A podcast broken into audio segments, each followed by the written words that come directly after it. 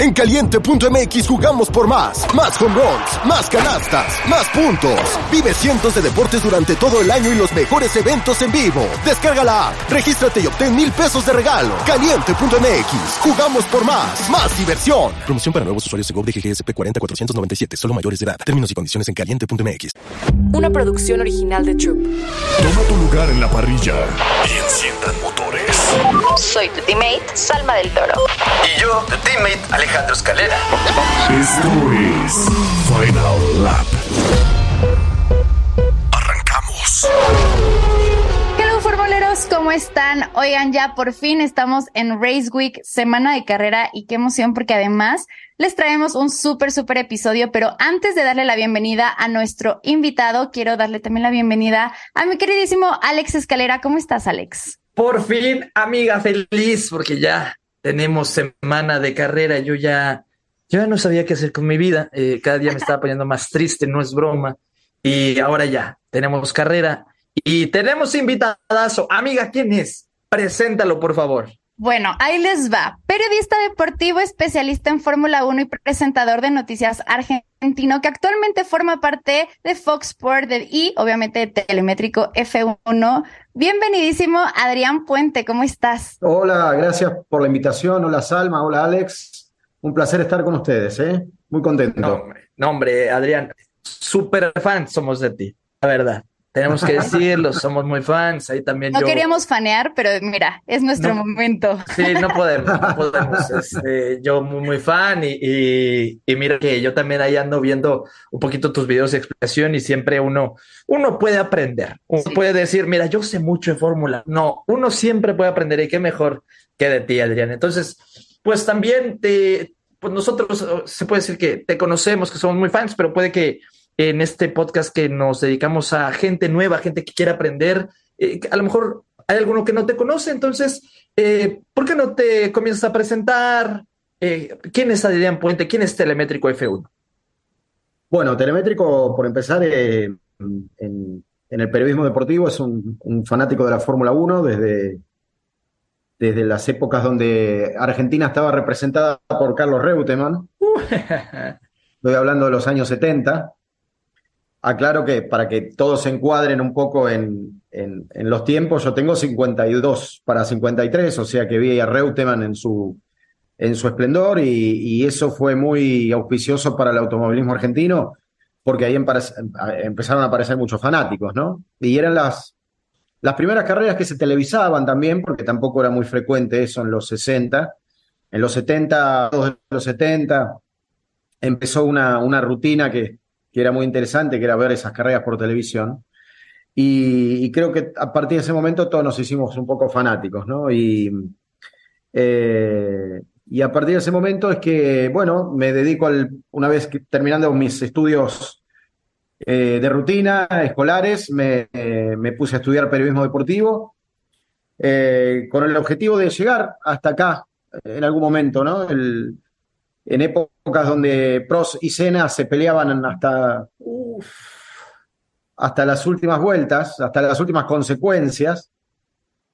Y después este, tuve la, la posibilidad de empezar a hacer lo que yo llamo mis primeros palotes, ¿no? En, en esto del periodismo deportivo, en, en- en radios locales, haciendo mis, mis primeros comentarios de Fórmula 1, muy, muy lejos de, de pensar que esto llegaría a ser lo que fue. Y, y, mm, cuando la Fórmula 1 llega a la Argentina, a través de Fox, eh, nace este personaje para las redes, el cual yo le puse en el año 2012, en una noche así de, de inspiración, telemétrico. Eh, como aquel que mira la Fórmula 1 y lo analiza a través de los datos de telemetría. Y nace un blog, en las épocas de blog, hace muchos años también, y después ese nombre se fue eh, trasladando a, a los otros formatos, ¿no? Hasta minar todos los otros formatos en redes sociales y ser lo que soy. Es una síntesis un poco rápida, ¿no? Porque estoy hablando de, De de muchos años de trabajo, de, de largos, casi 30 años de trabajo, ¿no? Wow. Aproximadamente.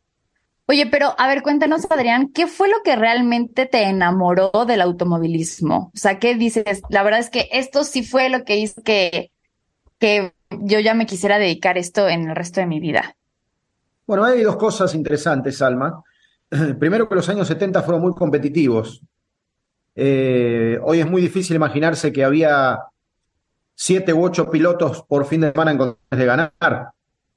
Era un sueño. Y más allá de que uno eh, fuera, fuera seguidor de Reutemann, este, aparecían los, los Renault de Arnuja, Will, el Williams de Jones, el Brabham de Piquet, el Ligier de Lafitte. Eh, era, era las Ferraris en su momento, Jody Scheckter, Gilles Villeneuve. Había hasta 10 pilotos en condiciones de ganar y de sorprender. Eso creo que es un poco lo que de alguna manera nos hizo a todos eh, fanatizarnos con la cuestión. En lo particular, a mí siempre me resultó muy interesante que la Fórmula 1 fuera tecnológicamente adelante de todo, ¿no? Lo que se ve en autos de calle, la Fórmula 1 lo ensaya 10 años antes. Hoy toda la verborragia electrónica que tienen los autos de calle, la Fórmula 1 la puso en la pista cuando pensaba el siglo. Y hoy tengo una adicional de luz. Y, y bueno, de alguna manera esto nos, a, mí en particular es algo que me, me apasiona, observar cómo, cómo sacar una diferencia mínima a partir de un desarrollo tecnológico de muchos años y millones de dólares. Es, es realmente lo que a mí me resulta fantástico, ¿no? No, y antes también el Gran Premio de Argentina era el que abría la temporada, ¿no?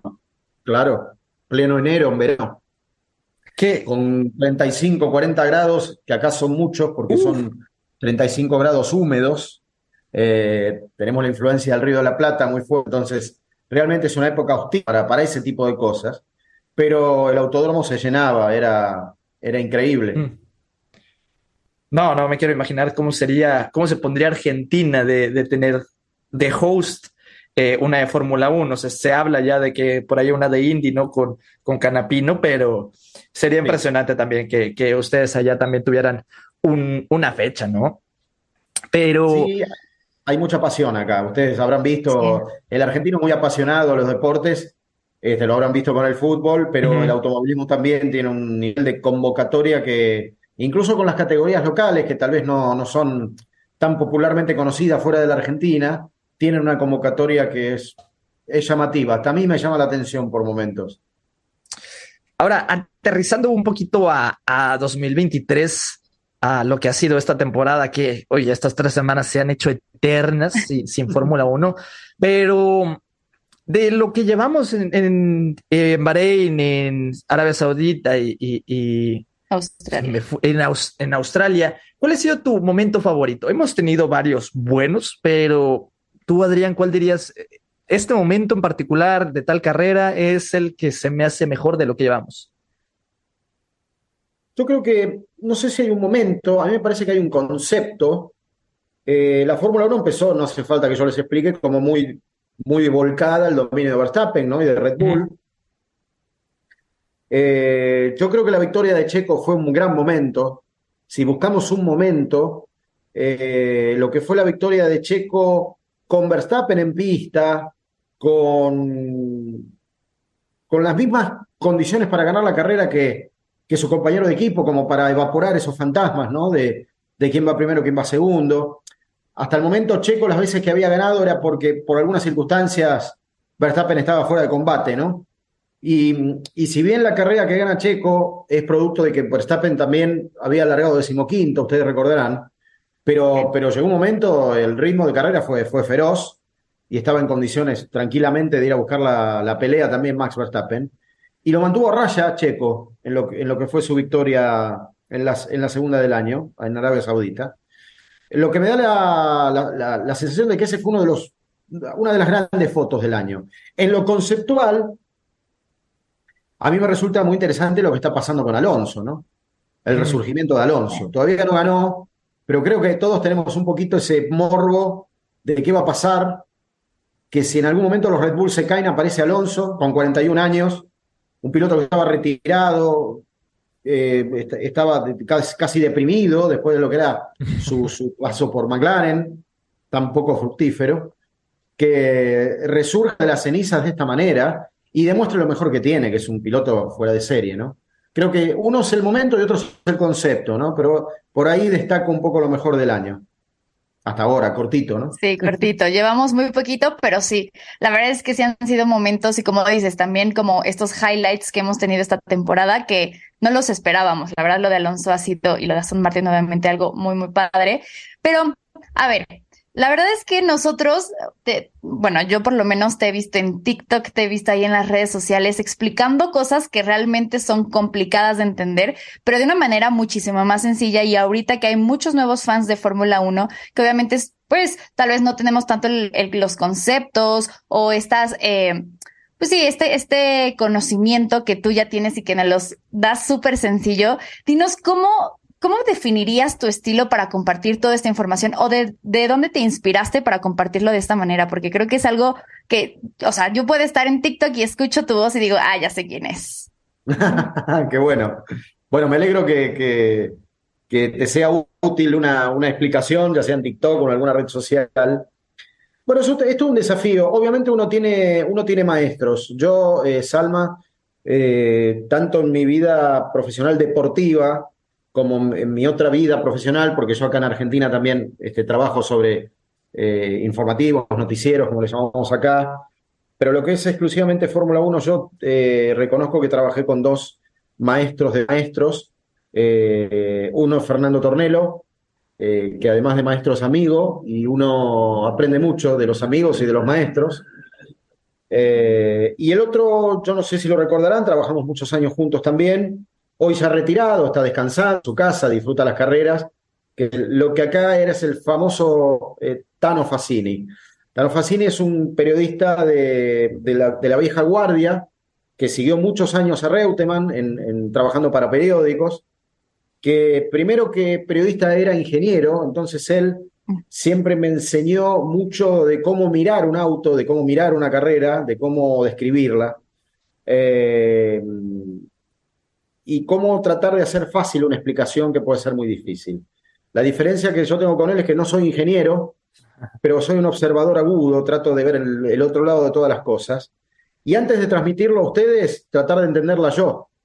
Y, primero, de, de, describir bien lo que quiero decir y empezar a elegir las palabras antes de, antes de transmitirlas. O sea, mi, tengo un objetivo docente, básicamente. Si siento que no me entendieron, para mí es un fracaso. Entonces, primero trato de entenderlo yo, eh, trato de hacerme el dibujo en la cabeza, trato de pasar al mejor castellano posible y empezar a limpiar la maleza del concepto, que a veces no tiene sentido porque entramos en tecnicismos que yo tampoco del todo puedo llegar a expresar bien porque no soy, ya, ya te digo, no soy un ingeniero. Eh, entonces creo que haciendo ese ejercicio termina simplificando bastante el mensaje, ¿no?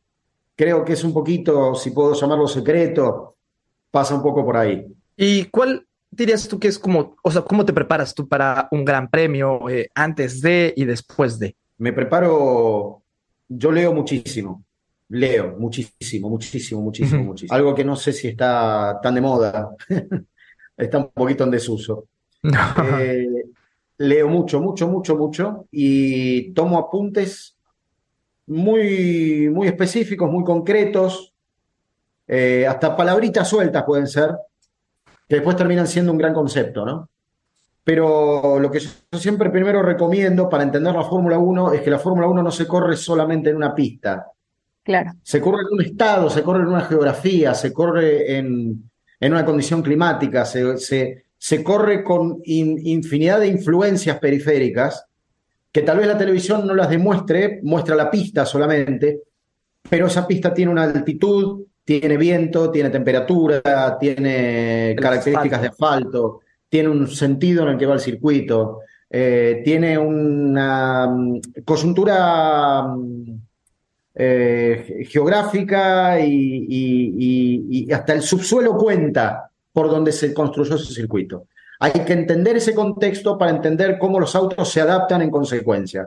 Como correr en la ciudad de ustedes, correr en México, correr en la altura. Y correr Interlagos en, es correr en otra altura, y correr en, en el A1 Rin es otra altura, y correr en Arabia es correr en el llano, y ya tenemos un montón de influencias periféricas este, que hacen que los autos tengan que ser preparados eh, de una manera muy específica. Ese es mi punto de partida. Yo tengo que entender eso para entender por qué en un circuito como el Hermanos Rodríguez se abren branquias por todos lados. Es porque la altura y la densidad del aire es distinta y esos autos necesitan respirar distinto. Creo que es un punto de partida eh, eh, del que no me puedo disociar. Si no entiendo eso, no puedo seguir con el resto. Es como el primer el artículo 1, digamos, ¿no? Sí, ah, no, a mí se me hace increíble como en un trazado que se supone que deberían de usar como alerones tipo Monza, por la altura necesitan usar alerones tipo Mónaco. Entonces es como interesante y eso también es em, como que son de las primeras pláticas cuando yo hablo con mis amigos de que no, es que no solo es manejar el cochecito, no, es todo esto, es como las primeras cosas que, que les voy diciendo. Y Salma, ¿te gustaría que vayamos aterrizando también a, a un poquito al Gran Premio de Azerbaiyán? Sí, me parece súper bien. Obviamente ya estamos a días de que comience el Gran Premio de, de Azerbaiyán. Gran Premio de Azerbaiyán. ¿Qué esperas? O sea, realmente hemos visto un dominio de Red Bull que pues realmente pues se han llevado eh, pues las tres victorias, si no, si no mal recuerdo. ¿Qué crees? ¿Que siga siendo este dominio en el resto de las carreras? Porque ahorita tenemos eh, pues carreras consecutivas, realmente creo que nada más tenemos un fin de semana de descanso. ¿Crees que el dominio siga o en su momento incluso el team principal de, de Haas dijo, bueno, en algún momento se les tiene que acabar ese dominio? ¿Tú sí lo crees o crees que veamos otra vez a un Red Bull muy, muy fuerte? Eh, acá se da este año una particularidad. Eh, sin ninguna duda, Red Bull empezó fuertísimo va a dominar todo el año, o sea, el gran rival de todos es Red Bull. Eh, no sé si en la dimensión en la que empezó el año. Acá hay, un tema que es hasta dónde por presupuesto Red Bull puede evaluar y puede trabajar sobre las actualizaciones. Ustedes saben que pesa una sanción sobre Red Bull, por un lado, por haberse excedido en el desarrollo del año 2021. Por otro lado, el año pasado, al ser campeón de constructores, eh, le quitan mayor cantidad de derechos en relación a otros equipos en la utilización del túnel de viento. O sea que tiene unas cuantas restricciones, las cuales tiene que administrar muy bien a lo largo de todo el año si quiere mantenerse ahí arriba cómodo.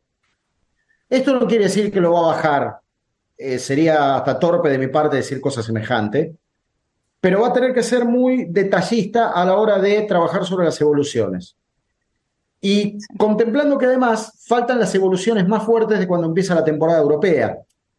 Si bien Azerbaiyán puede ser considerada una carrera, entre comillas, europea, todos sabemos que este, a partir de Imola eh, eh, se abren las puertas de Europa y ahí las evoluciones son más constantes. Y ahí me parece que podemos llegar a ver em, soluciones un poquito más radicales, donde otras escuderías pueden, en definitiva, hacer pie. El tema es que tan temprano o tan tarde sean efectivas esas evoluciones en relación a la cantidad de puntos que tiene Red Bull. Entonces, tal vez lleguen, tal vez ganen carreras, los demás, pero Red Bull ya para ese momento pudo haber sacado una diferencia incontestable, ¿no? En, términos matemáticos. Eh, y además porque deseo eh, profundamente, esto no se lo voy a negar, deseo que, el, que, que haya, eh, que haya espectáculo, mm. que haya pelea, que alguien le vaya a pelear a Red Bull. Eh, la, realidad es esa también. No me gustaría que Verstappen se consagre campeón en agosto. La verdad es esa. Eh, sin quitarle mérito a lo que es ese auto, que es fantástico, ni mucho menos a Verstappen, es un piloto increíble, ¿no? Sí, definitivamente. ¿Y tú crees que, bueno, o sea, hay algunos equipos que ya empezaron a decir, bueno, pues vamos a estar llevando mejoras para ver, obviamente, ir alcanzando o tratar de alcanzar a Red Bull. Pero tú genuinamente, ¿qué equipo crees que sea el que podría darle la lucha? O sea, vemos a un Aston Martin que está fuerte, a un Mercedes que, menos está encontrando nuevamente el camino, pero tú quién crees que pueda ser ese equipo que pueda darle la, lucha a Red Bull y que no sea como, como el año pasado, ¿no? Que al final no, no hubo un equipo tan fuerte.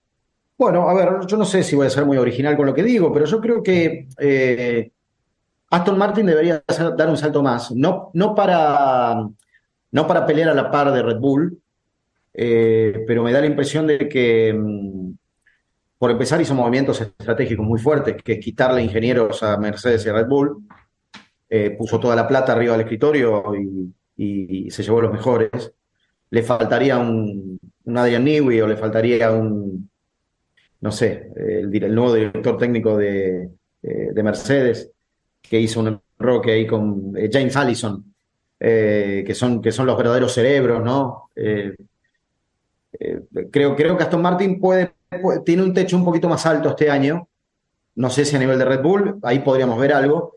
Y realmente yo hasta el momento estoy muy decepcionado con Ferrari, pero entiendo que Ferrari debería dar un golpe. No digo Mercedes porque Mercedes me parece que tiene que hacer un cambio conceptual demasiado grande, demasiado fuerte y creo que no le va a dar el tiempo. Eh, lo de Ferrari creo que es, es un poco como más accesible. El motor está, la potencia está, los pilotos se ponen imprecisos, pero porque el auto no está. Entonces, eh, cuando tienen que ir a buscar la, carrera en otro terreno es donde se empiezan a poner erráticos, ¿no? Como, como viene pasando, como pasó en Australia, de hecho. Eh, así que yo, yo esperaría, eh, creo, si no, sería realmente muy, muy difícil entender hacia dónde va Ferrari, pero creo que Ferrari nos debe una reacción. Sí. Y entiendo que para la temporada europea vamos a tener algo, algo mejor de los italianos. Yo, bueno, como podrás notar aquí en el, pues tú sí ves la imagen, los que nos están escuchando no creo, pero yo confío plenamente en lo que acaba de decir Russell, salió, eh, si mal no recuerdo, antier o ayer a decir que eh, han avanzado más estas tres semanas de parón de, de primavera que a lo mejor lo que hicieron en, en invierno, que lo que han hecho antes. Eso salió a decir Russell, eh, que todavía a lo mejor no es para eh, pelear con Red Bull, pero que van en muy buena dirección. Y elijo creer. Yo elijo creer que Mercedes por ahí va. eh, pero bueno, eso ya te lo digo yo en cegado de fanático, ¿no? Ya si vamos objetivo, uf, espero que, que Aston Martin sí se acerque más. Me da mucho miedo la, la gran recta de Bakú, que, que en esa gran recta sea eh, la diferencia completa de, de los Red Bull o, o, o no sé. Y si nada más va a ser Red Bull, a mí me lleva una pelea justa entre Verstappen y Checo. Sí, claro, sin dudas. Es que hoy por hoy eh, la realidad, Alex, es que el, único rival concreto y real que tiene Verstappen es Checo. Checo. Eh, tienen, tienen el auto, el mismo auto, eh, Checo tiene sus características como piloto, lo ha, lo ha transformado en un piloto muy tenaz, en un especialista en, en callejeros, en un piloto de supervivencia muy interesante. Hoy la realidad es esta.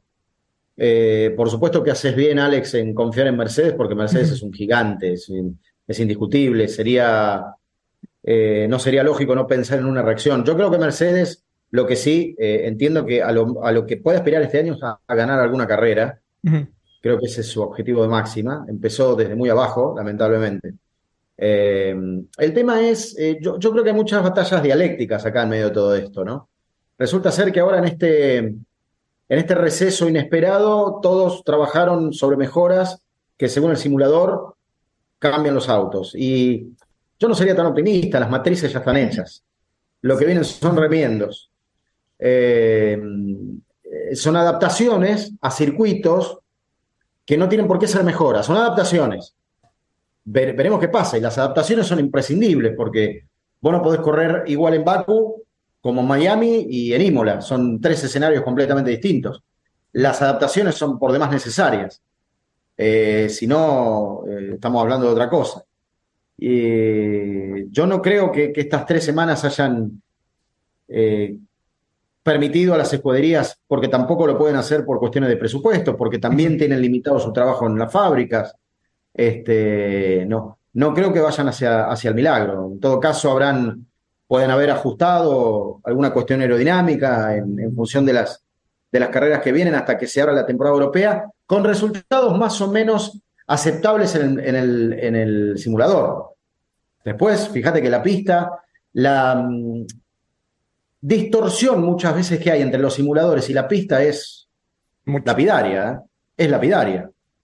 Eh, y creo que muchos caen en esa trampa también, ¿no? Ojalá me equivoque, que ojalá Russell y Hamilton este domingo estén peleando la pole position, te lo digo de corazón, realmente para, para ver algo divertido, ¿no? Sí, sí, y bueno, para poner también un poquito en contexto a, la gente que nos escucha hasta el momento que va a iniciar ya como tal la cuarta, eh, la cuarta carrera, eh, eh, Red Bull va con 123 puntos, Aston Martin con 65 puntos, Mercedes 56 y Ferrari con 26 puntos, que realmente creíamos que Ferrari podría re- regresar un poquito más fuerte, pero le ha, le ha costado. Igual Leclerc en la última carrera no tuvo eh, la oportunidad de terminar y luego con la sanción de Carlos, bueno, pues ahí realmente empezaron a abrir brecha entre los, eh, entre los equipos. Pero bueno, definitivamente esperemos que en este Gran Premio de Azerbaiyán tengamos, como dices Adrián, eh, buenas, bueno, pelea, ¿no? Porque al final ver que siempre gane un solo equipo o siempre un piloto resulta ya un poco... Eh, pues no voy a decir aburrido porque obviamente la carrera es divertida, pero sí como dices, bueno, ya, queremos escuchar otro himno nacional, ¿no? Por lo menos. Claro. Avisos parroquiales. Oigan, Salma y Adrián, les tengo un aviso parroquial muy importante. Con el objetivo de seguir evolucionando para hacer más entretenida la Fórmula 1, se ha cambiado el nuevo formato del Gran Premio con carrera de sprint para este Gran Premio de Azerbaiyán. Así que tomen nota por si aún no le entienden cómo va a estar hecho. Normalmente los grandes premios con sprint son así. El viernes es entrenamiento número uno y luego la clasificación para ver cómo salen en la carrera de sprint del sábado. El sábado es el entrenamiento número dos y luego la carrera de sprint con el orden de salida de la clasificación y como queden en esa mini carrera es como salen en la carrera principal del domingo. Y el domingo ya era la carrera. Pero ahora lo cambiaron completamente. Y veo que muchos no le entienden, así que lo explicaré lo más fácil posible. Tenemos dos clasificaciones y dos carreras. Tenemos la clasificación principal el viernes y como quedan aquí será el orden para la carrera del domingo. Luego tenemos una clasificación pequeña el sábado que con ese orden será la carrera de sprint de ese mismo sábado. Listo, no hay manera más fácil de explicarla. El sábado va a ser un día muy independiente y sí, la carrera de sprint también reparte puntos, reparte 8 puntos a los mejores 8. Así que ya se lo saben, no hay manera más sencilla de explicarlo, si no ya me metería en muchos conceptos profesionales. Pero a ver qué tal sale, no quiero juzgar desde antes. Y bueno, obviamente eh, tenemos una sección porque pues aquí uno de nuestros pilotos favoritos es Checo Pérez. Chequito, nuestro viejo sabroso. Entonces platiquemos un poquito de cómo le ha ido a Checo en Azerbaiyán que realmente es la siguiente, eh, la siguiente carrera. Y bueno, es un circuito que es eh, pues callejero, que a, Checo, como bien lo, bien lo saben, es el rey de los, de los circuitos callejeros. Y como dato, tal cual ahí, pues es el piloto que tiene más podios en, en Baku. Entonces, eh, ¿ustedes cómo creen que le vayan? En Australia tuvo pues ahí complicaciones, ¿creen que regrese más fuerte o realmente creen que, que siga ahí pues mejorando poco a poco? Eh, eh, Chico, eh, yo, yo no, tengo por qué pensar que no va a ser protagonista el fin de semana. No, no tengo un solo motivo. Eh, lo que dijiste es, perfecto, Salma. Es un, es un piloto que hace una, una interpretación muy, muy efectiva de los circuitos urbanos, los que llamamos callejeros. Acá ya lo demostró. No hace falta decir mucho más. Ha sido su performance, ha sido extraordinaria. Incluso la carrera que ganó, la ganó con la cabeza fría en el momento que en una vuelta tenía que definir todo con Hamilton. Eh, yo creo que está, está ya mostrado la efectividad de Checo. El único mm, eh, elemento que yo pongo acá son cuestiones que ya entran a correr y que no dependen de Checo, por supuesto que es la confiabilidad. Hay algunos aspectos donde su Red Bull está tocado y en los aspectos electrónicos incluso ya se pone muy al límite de la sanción. Yo creo que la primera gran batalla que, tiene que superar Checo y que, insisto, no depende de él, depende de las piezas y de los autos y de la tecnología, es que no le juegue una mala pasada, algún tipo de penalización por algún cambio eh, de alguna pieza electrónica, que es lo que más está sensible en el, en el RB19 de Checo. Pero creo que de ser eh, así, eh, el tema que también es un circuito penalizante, ¿no? O sea, si uno no está 110% concentrado, con las paredes tan cerquita, con, con sectores tan angostos, por, por un lado, y por otro lado, sectores tan rápidos.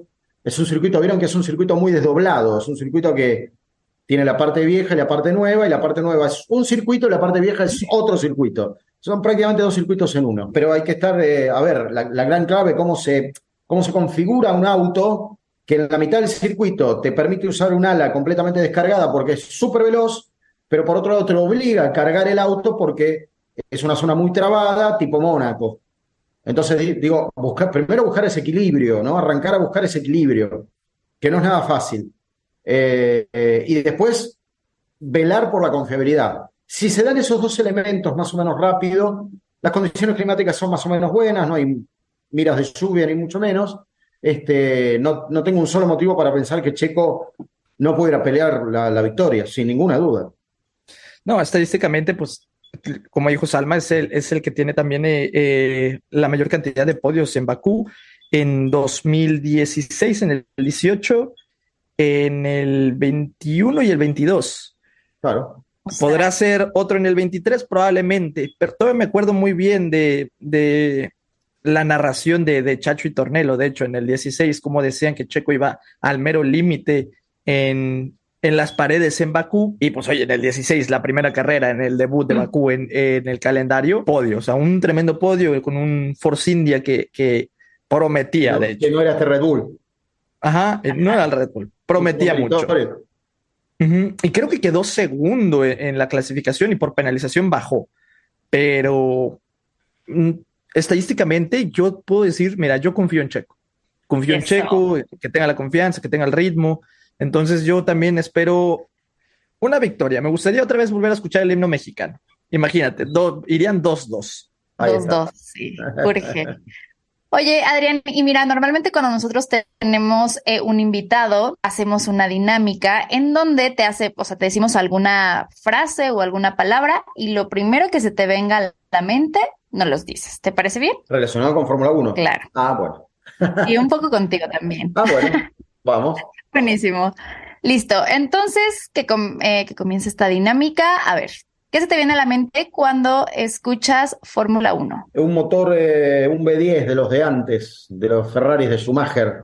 Así, ese sonido muy agudo, eh, en una recta larga. ¿Qué se te viene a la mente cuando te dicen la palabra automovilismo?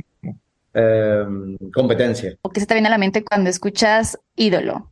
Eh, y se me viene un piloto, se me viene un nombre, y ahí se me viene Reutemann, nuestro querido Carlos Reutemann. Sí, pues sí. Circuito favorito. Spa-Francorchamps. Mm, muy bueno. Bélgica. ¿Ahí qué prefieres, radio o televisión? Eh, lo tengo que definir rápido, radio. Yo disfruto mucho todos los formatos, trabajo en todos los formatos, pero la radio es, es, es muy seductora. es muy linda. ¿Qué se te viene a la mente cuando te dicen Argentina? Pasión. Pasión para todo. Sí, sí. A veces es bueno y a veces no es tan bueno, pero es pasión. eh, el show de la Fórmula 1. Eh, una beca, una escuela, uh -huh. una escuela. Eh, hoy actualizado, actualizado el show, es una versión mejorada, a mi gusto es telemétrico. Esa es la siguiente, palabra, la siguiente palabra. ¿Qué piensas cuando te dicen telemétrico? Mi hijo. eh, una creación, un, una inspiración, eh, todo eso, todo eso, una, un producto muy genuino, hecho para la gente. Y sí, definitivo. Sí. Eh, ¿Qué se te viene a la mente cuando escuchas Checo Pérez?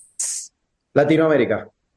Y toda, toda con Checo. Una última palabra, cuando te dicen Tornelo. Maestro, amigo. Y antes también, ya para ir, para ir cerrando, eh, nosotros tenemos aquí una sección que es F1 for Dummies o eh, F1 para novatos.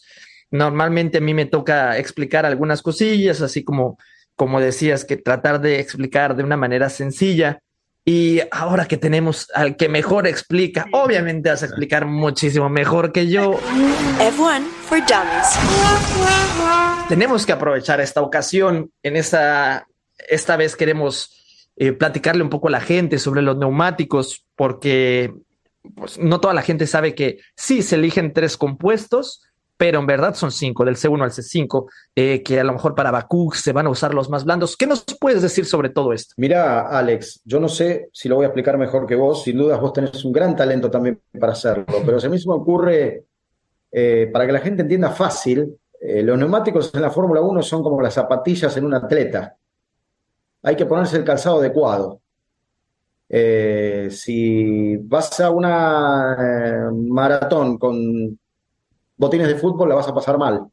La elección del neumático es un poco la elección de ese calzado. Eh, obviamente que tenés calzados específicos que te da la organización para que vos hagas uso de, de, de tres compuestos, básicamente. Uno más duro, uno menos duro y otro más blando en relación a los otros. Eh, y ahí hay que hacer la interpretación del asfalto en el que corres, la temperatura en la que corres, el viento que tenés, la altura en la que estás. Eh, todo, todo eso para hacer una buena, una buena elección, ¿no? Pero yo para quien, quien tal vez no entiende y recién está escuchando por primera vez de Fórmula 1, es equivalente a eso. ¿A qué tipo de calzado usás para el auto en el que estás corriendo, no? Wow, me encanta la, me encanta la metáfora. Creo que no lo, no lo habría puesto yo así. Eh, increíble eso. Y también, pues queríamos preguntarte sobre qué opinas de Pirelli, la marca de neumáticos que ha sido pues exclusiva desde 2011. Sabemos que ya la Fórmula 1 ya dio como para que metieran solicitud las marcas en 2024 para empezar en 2025. Eh, sabemos que 2010 para atrás estaba Bridgestone, también Michelin estuvo ahí, que fue lo del escándalo en Estados Unidos 2005. Eh, Goodyear por ahí de los 90 y algo. Eh, ¿Por qué Pirelli? Tú, yo sé que tú empiezas desde los 70 y todo, todo lo que has visto. Eh, ¿Qué tal se te hace Pirelli a comparación de los demás? ¿Algo que nos puedas decir? Eh, a ver, Pirelli propiamente desde el punto de vista tecnológico hace un trabajo formidable, formidable. Ustedes entiendan que hace tres compuestos para que vayan a eh, más de 300 kilómetros por hora en más de 50 giros con cargas de peso demoledoras para que el auto no levante vuelo. Y no se degradan y no se rompen. Eh, tienen un desgaste normal, natural. Eh, el desgaste por ahí sos un poco más lento en la vuelta, pero seguís con vida. Y vas a 340 y vas a 360 como en Baku, con una presión de 1000 kilos sobre cada neumático y el neumático resiste. O sea, la tecnología aplicada al desarrollo del caucho aplicado a carrera es formidable. Eh, quizás lo que yo más cuestiono es administrativamente cómo la, la, FIA se maneja en relación a un solo proveedor de neumáticos. Eh, yo me encantaría ver a otro en competencia, como bien citaste, Alex, en su momento a Bridgestone y, y Michelin, eh, que lamentablemente los franceses se fueron por la puerta de atrás. Injustamente, porque realmente han hecho mucha historia en la Fórmula 1, eh, pero me gustaría ver competencia ahí también, creo que enriquecería un poco más. A Pirelli, honestamente, no le puedo decir demasiado. No es Pirelli el que genere el problema eh, de la falta de adelantamientos eventualmente o que sea realmente complicado correr en la lluvia. Eh, Pirelli responde a órdenes específicas que la FIA le pone como matriz de desarrollo de sus neumáticos. Para la lluvia, para la velocidad, para el calor, para el frío, etcétera, etcétera. Neumáticos básicamente durables. Son tan eficientes, por ejemplo, esto pasa con la lluvia, que despiden tanta agua que termina siendo imposible que corren con agua porque despiden tanta agua que los de atrás no ven. Entonces, parte de un, de un, de un fenómeno de eficiencia. Ahora, ahí hay que cambiar algo, pero no es Pirelli quien lo deba cambiar. Son, es estatutario el problema. No sé si soy claro. Sí, sí, sí. ¿Mm? Y, y, por ejemplo, eh, Norris es de los pilotos que más se ha pronunciado en contra de los neumáticos. Y me ha encantado que, bueno, no me ha encantado, pero se me hizo algo gracioso el, eh, lo que dijo el CEO de Michelin.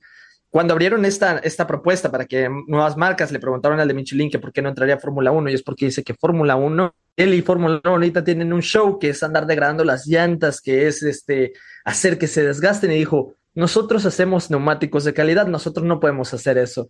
Me dio mucha, mucha risa. eh, lo, lo, que pasa es que es más fácil, a ver, yo entiendo lo que dice, ¿eh? Yo creo que es más fácil consensuar con una sola marca a la que se le ponen parámetros para que haga un neumático más degradable, otro menos y otro menos, y pueda manejarse esas variables. Cuando vos pones dos marcas o tres marcas, ellos ya entran en competencia. Entonces ahí pierde au autonomía la, la, organización. Es más difícil de manipular. Cuando vos tenés un solo proveedor, consensuás con ese proveedor qué tipo de compuestos tenés. Entonces, para este año un poquito más duros en relación a los cambios eh, reglamentarios que tuvimos, a ver qué pasa y si sobre la marcha hay que ablandarlos o sobre la marcha hay que hacer algún cambio, es más fácil consensuar y administrar esa, esa, esa gestión. Este, y no es, no es mentira lo que dicen, en definitiva es más fácil ajustar o desajustar con un solo proveedor a lo largo de un año a favor del espectáculo, de eso no tengas dudas, Alex. Oye, Adrián, y ahorita estaba pensando, si hoy tú fueras estratega de alguna de las escuderías, ¿qué eh, estrategia tal cual ocuparías en cuanto a neumáticos ahorita en Bakú? Por lo que hemos visto en los últimos años. Entiendo que las condiciones de clima y eso podrían cambiar o podrían hacer la diferencia, pero tú cuál crees que, que sería la mejor? Bueno, a ver, hay que, hay que, yo, no podría improvisar, digamos, ¿no? Sobre algo que a mí se me ocurra ahora. Yo miro un poquito los antecedentes y en líneas generales veo que Baku eh, suele, suelen primar, de hecho el año pasado sucedió, los compuestos medios son un poquito más duros. Eh, no es un circuito degradante porque como los urbanos no, no son altamente degradantes, pero acá tenemos la, la, influencia del viento. Fíjate vos qué detalle, Salma, volvemos un poco a, lo, a la versión ¿Sí? original de lo que te contaba, ¿no? Está, es, un, es un circuito consagrado al mar, está abierto al mar, al mar Caspio. Uh -huh. eh, cuando tenés viento levanta mucha suciedad, la suciedad conlleva que pierdas adherencia, tal vez un desgaste prematuro, entonces ahí está la opción de que eventualmente tenés que usar eh, un, un, neumático, por lo menos un neumático medio, un neumático amarillo de arranque y ver qué pasa con, con, con el comportamiento de ese neumático y a juzgar por lo que vino pasando, eh, todos han optado incluso por neumáticos usados o nuevos, pero siempre la gama dura. Entonces uno no podría romper esa lógica que claramente demostró ser la efectiva, ¿no? Claro. Evidentemente, al, al, día de hoy, este, un neumático rojo probablemente sea mucho más usable en una carrera sprint o en una clasificación para el sprint, este, pero no así en un ritmo de carrera sostenido. O sea que yo estimaría que si yo fuera dueño de un equipo o fuera el proveedor de neumáticos, diría, bueno, miren, acá les dejo el amarillo y el blanco. Úsenlo a discreción, pero no pueden salir de ahí, ¿no? Definitivo. Y bueno, ya para ir cerrando, ahorita que dijiste eso del sprint, ¿tú eres eh, de esas personas que está a favor de estas carreras o en contra? Porque directamente para este año tenemos seis, por lo tanto, eh, muchos han dicho no, solamente es por, por tema de, entretenimiento y otros han dicho no nos gusta nada, incluso muchos pilotos dicen como ya quítenos esto. ¿Tú qué crees? ¿Te gustan, no te gustan? O sea, como más opinión personal. La, la, sprint, la verdad, todavía no me llenó. No es algo que yo diga, uy, qué bueno, tenemos sprint este fin de semana. No, debo reconocer que la sprint de Brasil del año pasado estuvo muy buena, estuvo peleada. Sí, buena. Eh, le daría alguna oportunidad más, no la erradicaría, pero lo que creo que sí, esto es indiscutible, la Fórmula 1 necesita resolver cómo cubrir eh, una, una batería de estímulos el viernes y el sábado que hasta el momento no tiene. Yo bucearía eh, en la posibilidad de que la... Yo no entiendo por qué la pole position no otorga puntos, por ejemplo. ¿Por qué la clasificación del sábado queda así perdida, a riesgo de perder la pole al día siguiente y pasó sin pena ni gloria? O sea, yo creo que sería un extraordinario estímulo que la clasificación repartiera puntos, como alguna vez en la Fórmula 1 de los 50 sucedió, eh, y ajustar, sí, algo indiscutiblemente también para el viernes. No podemos tener dos tandas eternas de una hora eh, que son totalmente contraproducentes para un espectáculo, son interesantes desde lo técnico, pero es un espectáculo que no está hecho para ingenieros, está hecho para la gente. Entonces hay que ver ahí en la búsqueda del equilibrio. Si, si, si pasa por un sprint, será un sprint, eh, y si pasa por otra cosa, que pase por otra cosa. Creo que de todas maneras va a ser interesante lo que suceda este fin de semana, ¿no? Porque está enfocada la posibilidad de que el sábado haya una clasificación para el sprint más el sprint. O sea, que haya una, una unidad cerrada el sábado, independizada del viernes y el domingo. Yo creo que va a ser interesante observar cómo sale eso también. Y ya para cerrar, ya para despedirnos aquí, lamentablemente, ¿no? Yo, podríamos seguir hablando de esto por horas, obviamente, pero a todos nuestros invitados y siempre en cada, antes de cada gran premio, hacemos lo que es una quiniela, que, que nos digas, ¿tú quién crees? Así, sí, sin datos, sin nada, solamente con mera fe. ¿Quién es tu top 3? ¿Quién va a estar en podio? La quiniela. Los tres van a ser eh, Checo, Verstappen, Stroll. Stroll, ojo, atrevido, atrevido, ¿eh? Y algo, algo me tenía que atrever. Algo Ajá, muy bien. Todo muy fácil en la vida. No, no, no, no. Yo soy el que siempre aquí se avienta los, los podios atrevidos. Sí, ahorita, sí. ahorita van a escuchar el mío. ¿Tú, Salma? Yo creería que va a ser eh, Checo, Max y Lewis Hamilton. Ando muy me fan de Hamilton. Sí, sí, bueno, pues ya me quitaste mi podio, vamos a cambiarlo yo. uh, eh, vamos a ver. Voy a poner Checo, Max Alonso. Ya me, ya me fui, o sea, me quitaste el pollo, yo iba a decir Hamilton, pero ya no para no copiarte. Voy a irme a lo, a lo conservador. Eh, Está bien. Alonso, Bueno, yo no, yo otro no tampoco, pero entiendo que un Aston Martin, la, la- la versión, el lado B de Aston Martin, digamos, ¿no? A ver qué pasa con Lance, a ver si se... Ojalá. Estaría interesante. Ojalá nos dé la. Ya tiene podio, o sea, ya tuvo podio allí en el 17, entonces. Por eso, además. ¿eh? A ver, a ver qué tal. Pues Adrián, la verdad es que ha sido un lujo tenerte. Dinos en dónde te podemos encontrar en redes sociales. Telemétrico, Telemétrico F1 en YouTube, en Facebook, en Spotify, en Twitter, en Instagram, en TikTok. Y no sé si me olvidé de algo. Están en todas las, todas las plataformas. Hay mucho trabajo, hay contenidos lindos. Y Como telemétrico me encuentran en todos lados. ¿eh? Eh, telemétrico F1. Por supuesto que acá para Argentina estoy haciendo un programa para Fox Sports Argentina. eh, y estamos haciendo la transmisión local también para, para el país, para acá. Este, cosa que vamos a hacer también este, este fin de semana. Así que bueno, los invito a suscribirse a, a Telemétrico. Eh, ustedes saben que la suscripción es gratuita. Eh, a través de YouTube, donde hago la mayor carga de, de videos, eh, los, los personales y lo, y lo que sale a través de Fox Sports, que Latinoamérica no tiene la posibilidad de ver porque, bueno, es un producto para Argentina nada más, pero tratamos de, de compartirlo a través de YouTube. Y por supuesto los vivos, las transmisiones en vivo que, que hacemos constantemente en el canal de YouTube también, como Telemétrico F1, donde también la van a pasar muy bien. Así que están todos invitados. Pues ahí está, formuleros, ya saben dónde eh, pueden seguir aquí Adrián en Telemétrico F1 en todas las redes sociales. Alex, ¿a ti dónde te podemos encontrar? Como Escalera F1 en TikTok, eh, en YouTube, en Twitch, como Escalera-F1 en Instagram y como Alex Escalera 17 en Twitter. Entonces, ahí vamos, ahí vamos poco a poco, ¿no? Para, para hacer también así como Adrián que tiene telemétrico en todos lados. Yo también quiero Escalera F1 en todos lados, nomás que Muy Insta bien. todavía no me deja. Eh, ahí ando en ese proceso, pero tú. Salma.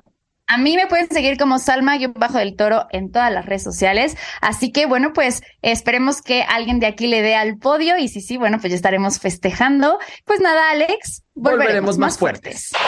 Bandera Cuadros. Esto fue Final Lap. Una producción original de Troop.